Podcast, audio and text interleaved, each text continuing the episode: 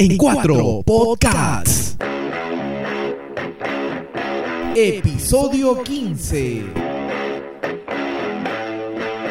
Hola, hola, ¿qué tal? ¿Cómo están? Bienvenidos y bienvenidas. Esto es en cuatro podcasts, episodio 15. Gracias a la gente que está siempre pendiente, ¿no? Ahí en las redes sociales. Empezamos con fuerza el, fanpage en Facebook. Encuéntranos como en cuatro podcasts. Así es, este Miguel. ¿Qué tal, Vicente? ¿Cómo están, muchachos? Una semana de vacaciones. En el episodio 14 nos tomamos unas vacaciones. Bien, ¿ah? Bien, bien, bien. Claro, estuvo, estuvo bueno, estuvo bueno. Te fuiste a Sí, nos fuimos de viaje. El hombre se fue, no sé a dónde se fue, pero se fue con alguien. ¿Cuál hombre? Acá, Vicente, pues.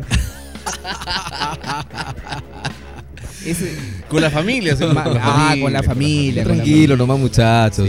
Yo, Lo importante es que cada quien hizo lo que más o menos tenía proyectado hacer para relajarse. Saludos a los hermanos Villacorta. Saludos a Baila y goza. Baila, y goza. Los Villacorta. Eso.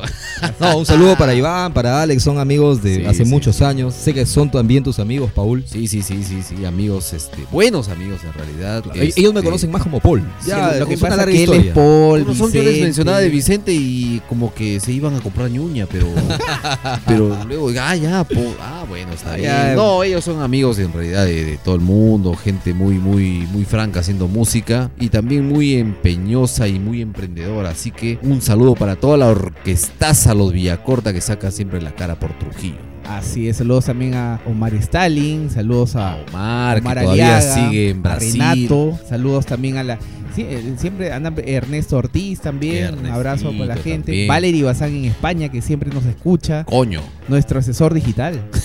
ya se viene ya el segmento digital. Nuestras amigas de Canelas. De Canelas también. ¿También? Un, video espectacular que lo pueden ver también en, este en cuatro podcasts en Facebook. Ahí está colgada nuestra ¿Lo pueden ver en cuatro? A las chicas de Canela las pueden ver el saludo que tan afectuoso nos brindaron. Sí, sí, sí, sí. Algunos no algunos no les permitieron dormir en casa ya ese día, así que un saludo para ellas, para Sandrita, para Carla, para todas las chicas, para Roxana, su representante. Listo chicos, esta semana se viene cargado el congreso, la reunión, no sé si productiva o improductiva que hubo entre Vizcarra y Olaichea. En Trujillo, las compactadoras. Llegó la salvación. Ay, ay, ay. Así es. ¿Será la salvación? Cuando venía aquí para grabar, eh, la vi por abajo, una computadora estaba ya haciendo su chamba. estaba recogiendo su carro. Listo, muchachos. No le digas, no le digas. Guarda ahí. Listo, muchachos. Vamos entonces a algo importante y regresamos con el primer bloque de En Cuatro Podcasts. En, Cuatro, Podcasts.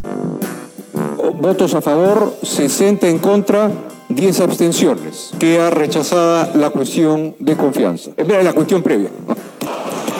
Me disculpas, me disculpan por el lapsus. El sujo. Uno se puede equivocar, no hay problema. Mientras la mayoría se fue de viaje, estuvo descansando, viendo Netflix, todas las películas y series, malgastando su tiempo y megas, el Congreso empezó a chambear, muchachos. Y hoy día, volado cabezas, bueno, hoy día que estamos grabando, así es, terminó el feriado, empezaron así, con, con el, con, ¿cómo se llama? Eh, con las cuchillas desenvainadas y bien afiladas. Y volaron a cuatro en el pleno ético se fue Vieira, se oh, fue Saraberry, nuestro trujillanísimo. se fue también este Mamani, Sas. mano veloz. Y eh, se fue también Yesenia, con lo cual. Yesenita Con lo cual la bancada nuevamente de, peruan, de peruanos por el cambio, ¿no? PPK se ve reducida. Buenos valores, ¿eh? Y también se dio el encuentro esperado. El encuentro no fue ni Magali ni Gisela. No fue el encuentro esperado entre eh, Farfán y Pizarro. Farfán y Pizarro. No, Farfán y Coto Hernández. Pues, ah, claro. Guerrero y Pizarro. Guerrero y Pizarro, Farfán y Coto Hernández. Esta vez fue en una esquina teníamos a Pedro Olaechea. Así es. Y en la otra esquina. Con las cejitas. Ah, con las cejitas, ¿no? Hoy cada ceja pesa un kilo, me han dicho. y en la otra esquina teníamos. Y descargada. Y descargada.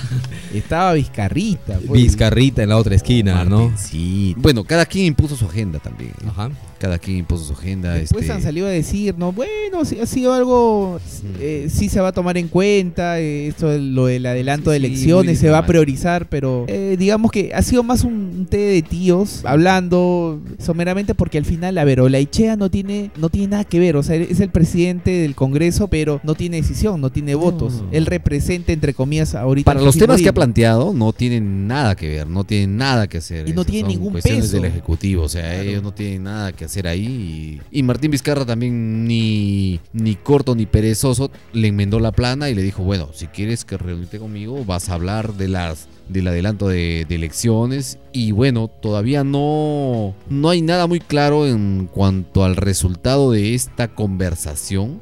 Han salido por lo pronto para las fotos, pero vamos a ver, ¿no? ¿Qué, qué- qué ha pasado ahí también?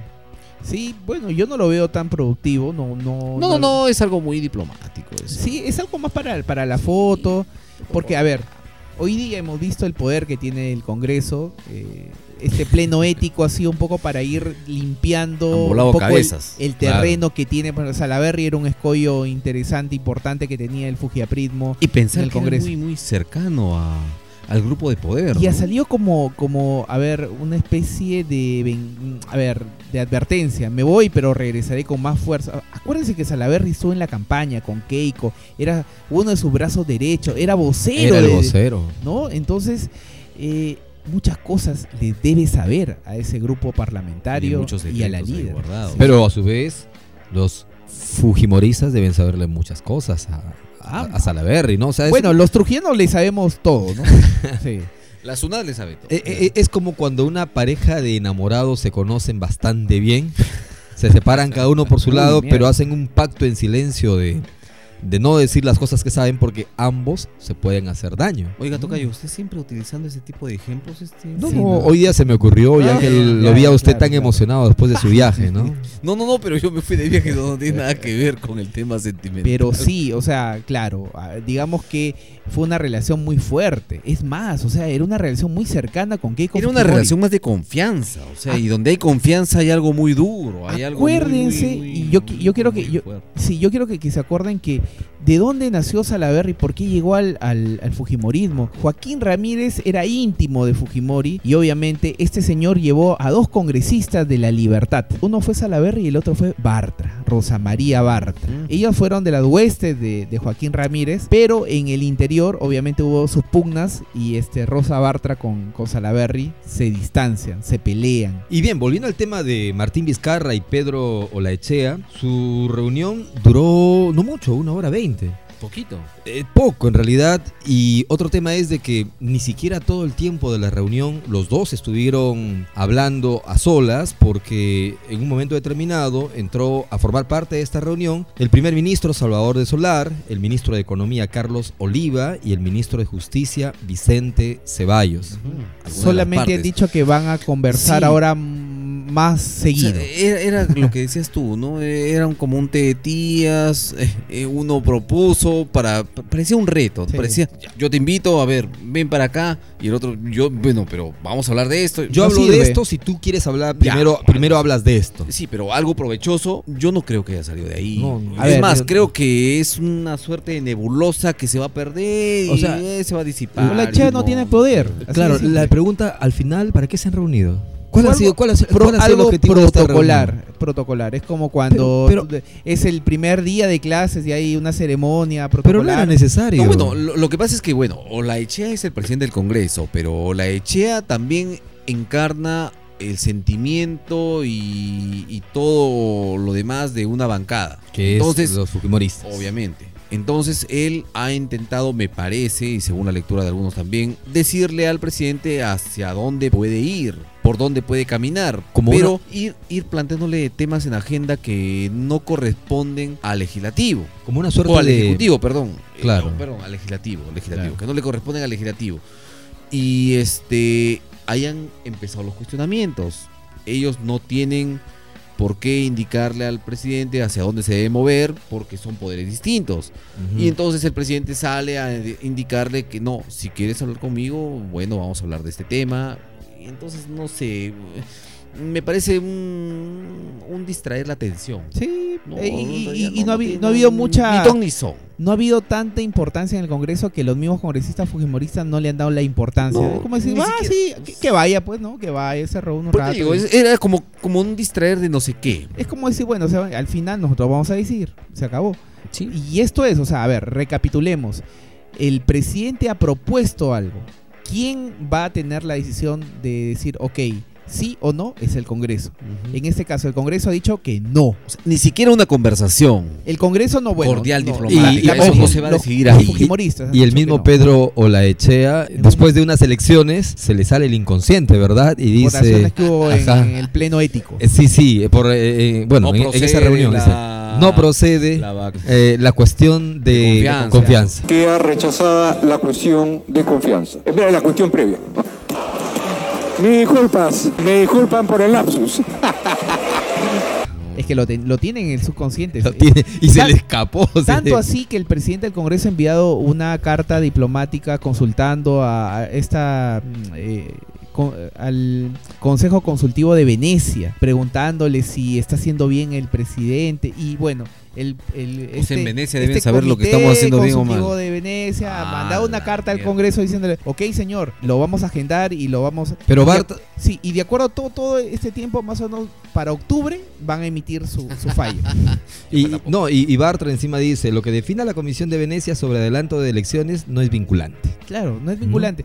Pero la misma Rosa Bartra ya llamó a 30 notables, dentro Ajá. de los cuales encabeza Marta Chávez, este, la primera notable, Mm. y también muchos apristas y ahí, constitucionalistas, Ya. está trayéndolo. Luisa o sea, María Cocoliza. digamos, digamos que está, lo están meciendo. Está trayendo disque a gente, a intelectuales, pero de su mismo pensamiento, de su misma afinidad Claro. política, para que validen su posición. Por ahí va la Todos cosa. tienen una misma orientación. Claro, no, eh, es que cuál, cuál es el, lo que siempre se fue. No, nosotros no decimos eso. Ajá. Ellos, la mayoría es de constitucional y especialistas consultados, ellos dicen que es inconstitucional. Yo digo, si es inconstitucional, lo- cualquiera lo puede mostrar, o sea, cualquier fujimorista, congresista, Mulder o que son, digamos, su, su brazo ideológico o los les ayudan para el tema de sustentación en el Congreso, ¿por qué no lo sustentan si es tan fuerte y dicen que es inconstitucional? El Como que el han llamado, a- sí. han llamado, han ido a pedir ayuda,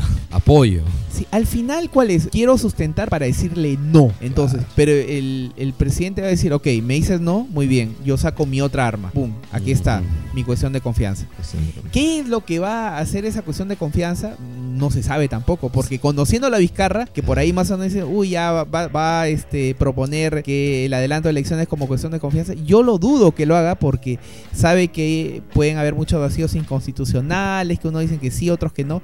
Yo estoy casi seguro que va a proponer otra cosa, los cuales ellos van a decir, no les va a quedar otra que... O sea, va a sacar un as bajo la manga. Así algo es, algo que tiene es. preparado Y, ahí. y yo creo que lo positivo de todo esto es que está interesante, parece una película. Sí, e- es de suspenso porque no sabes qué es lo que va a pasar. El O sea, tema es no que sabes cuál es el final. El La tema es que mientras estamos en esta trama Ah, y en suspenso, El Perú todo está paralizado. Claro, eso es Y ojo, estamos en la mira de los inversionistas y esto no se mueve sin ellos también. Entonces la economía se paraliza, todo Los proyectos mineros, sí, todo sí. se retrae, hay mucha expectativa de parte de la gente, no avanzamos como debiéramos.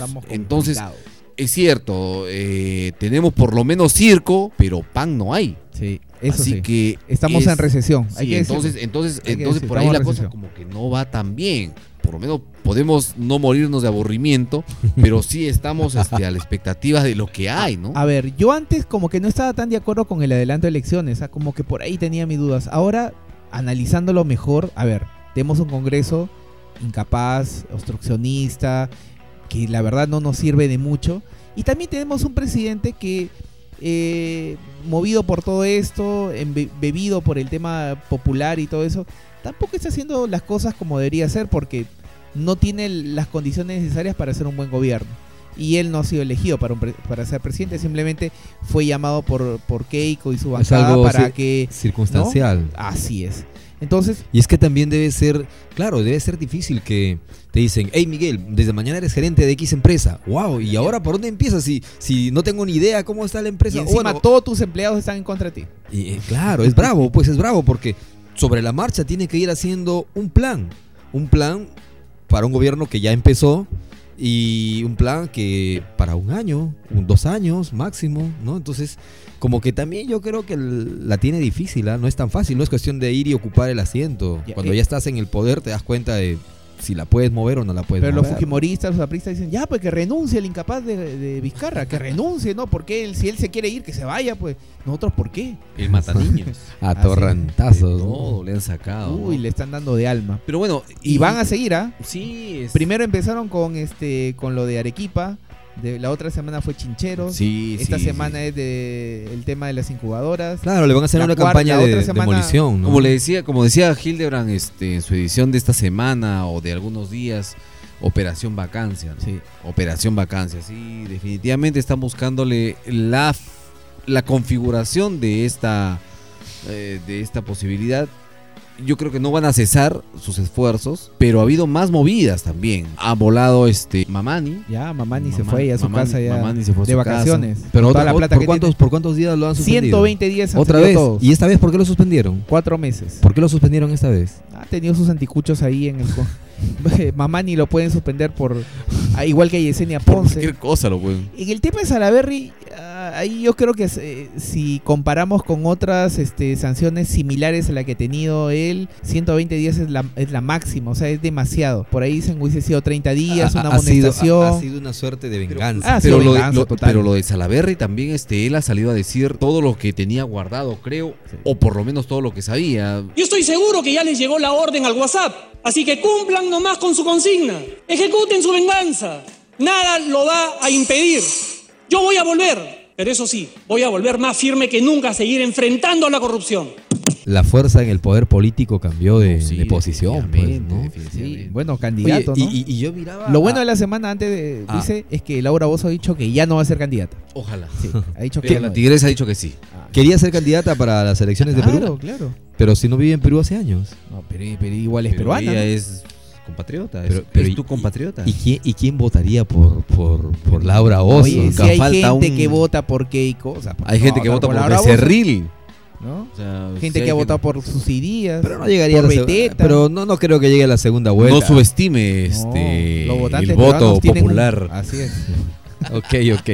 Mire esos, eh, mire el Congreso nada más, eh, mire el Congreso Tocayo y, y- y vea toda esa fauna, toda esa fauna, digo, todos esos especímenes y, y uno claro, Lo- se puede, bueno, se puede cada dar de vez- cabezazos diciendo, ¿y quién votó por ese? Un poco para ir cerrando, muchachos, está la, la cuestión así. O sea, Vizcarra está con una pistola que es este cuestión de confianza y el Congreso está con otra pistola que es vacancia. En medio está el país. O sea, al final, y los que vamos a pagar el plato, el, el- Bueno, ¿no? siempre, ¿no? Siempre Siempre nosotros, ¿no? pagamos, sí. Ahorita estamos curtido Yo, yo creo que sí, o sea, esa cuestión de mejor que sigan ahí Sí, alguien me dijo, oye, pero ojalá, alguien- ojalá que gane Vizcarra, de, mi parte, ¿no? Pero al menos estamos mejor que Argentina y Venezuela, o sea, es consuelo. Pero, y este problema no, lo- no, no Oye, lo ha pero y- hecho. y, y Bolivia qué tal está en comparación con nosotros? Bolivia tampoco no está tan bien, ¿ah? Pero eh, digamos que en El- cuestión macroeconómica. El, está- el- estamos el por otro, ahí. el otro día leía que Bolivia le, le, le da a invierte en educación el 4.5% de su producto bruto interno, mientras que Perú está por el 2.70 y tantos.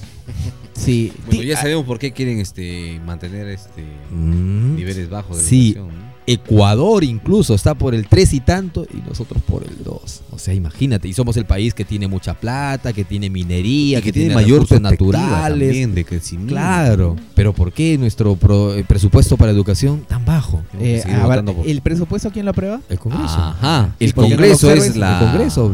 No, eso es compartido, el Congreso y el Estado en este momento que Ya. eh, ambos nos están llevando Eh, al eh, precipicio. ento- entonces el tema es, este, luego decimos hoy por qué la el, la- el pueblo peruano podría elegir a Laura Bozo y a cualquier, a A cualquier, a, Chibolín. a- a cualquier, Antauro a- puede ser presidente, a, a- a Chibolín, a cualquiera que, que, Sí. se, que se presente, ¿no? Entonces, bueno, pues Están es haciendo- también, están haciendo la es tarea para hacer- es también el nivel de, de formación que van recibiendo desde chiquititos. de deformación. Así es, están, están, están haciendo lo, lo, digamos, la receta para un antisistema, que puede ser Antauro, o que puede ser Philip Butter, o No. que puede ser Laura Bozo. Pero- Mira, pero, hay- hay un tema... Anta- es que, a ver, alguien me decía, puede ser Antauro, sí, pero también puede ser un ultraderechista, como un ultra izquierdista. O sea, Eh, cualquiera de los lo ultra que- lo puede ganar. Lo que pasa es que si miramos un poquito en la historia hacia atrás, cuando, eh, cuando un poder político ejerce tanta supresión con desigualdad, con injusticia.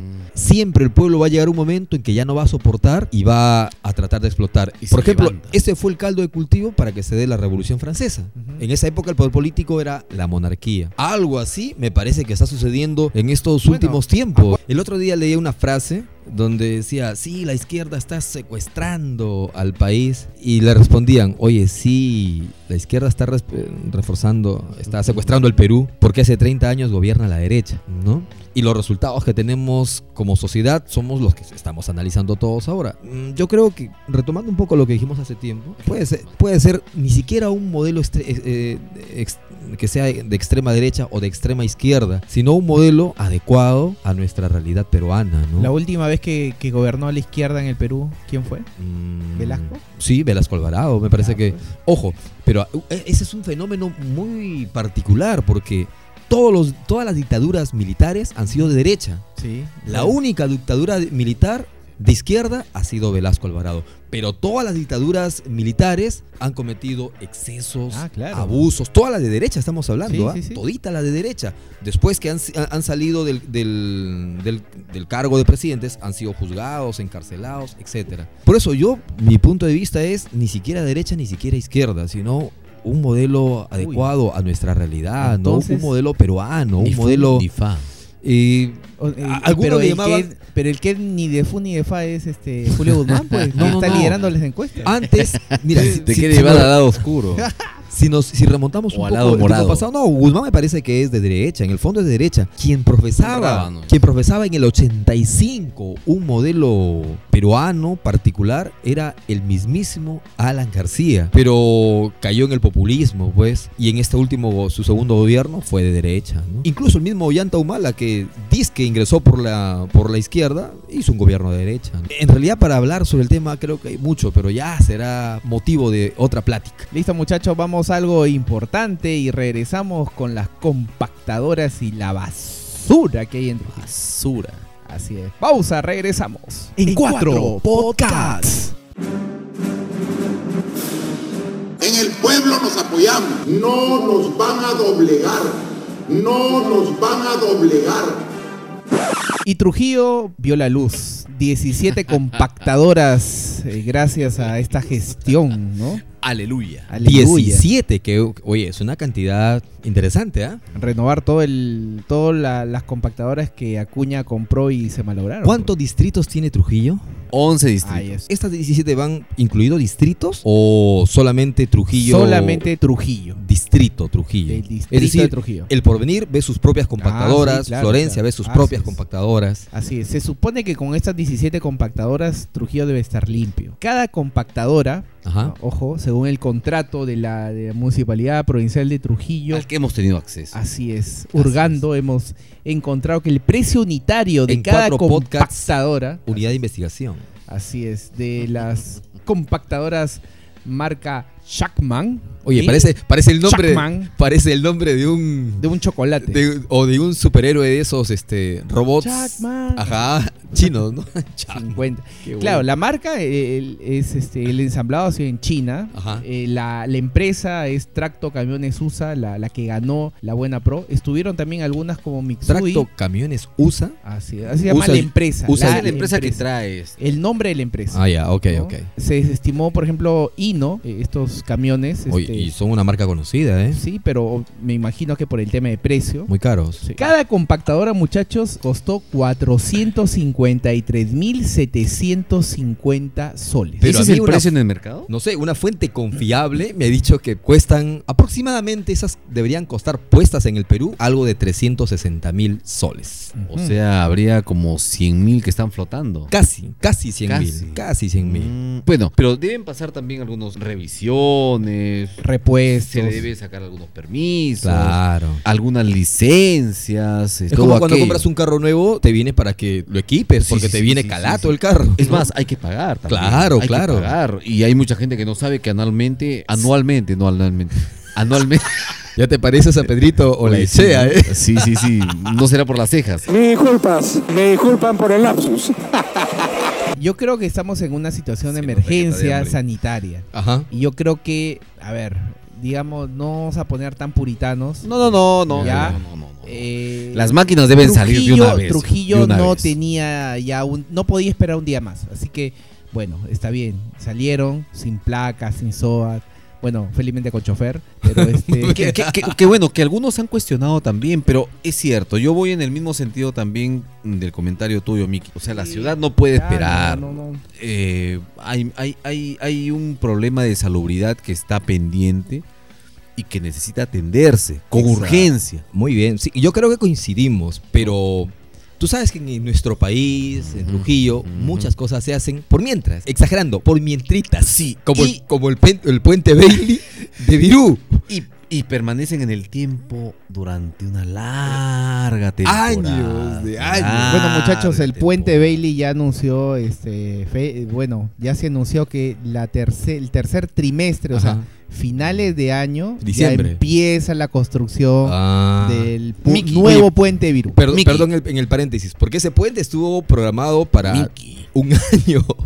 Y, y- y, oye, y si se va a diciembre van a ser dos, años y medio aproximadamente. claro. ¿no? Por eso es que yo quería un poco hacerle el comentario a Miguel Ya. de que no hay que confiarnos mucho en lo que también dice la autoridad. Porque yo recuerdo cuando hubo la emergencia del niño y cuando instalaron este puente Bailey, dijeron que era una solución temporal. Ajá. Sin embargo, vemos que ha permanecido casi dos años Sí. y medio. Volviendo al tema de las compactadoras sin Exacto. placas, sin SOAT, porque allí estábamos hablando. Exacto. Está trabajando las compactadoras y mientras tanto las gestiones acerca de la documentación que necesariamente Obvio. deben tener Claro. está ejecutándose también. O sea, no, no, hay, no hay una cosa muy clara. Sé que ha habido un accidente. ¿Con las compactadoras nuevas? Exacto. ¿En y serio? con un joven motociclista. ¡Hala! Y no había SOAT, entonces también. Oye, pero qué tan piñas tan Eh. pronto, no tienen ni, ni, ni dos semanas funcionando. Entonces, es algo necesario. Es algo necesario que se atienda al joven.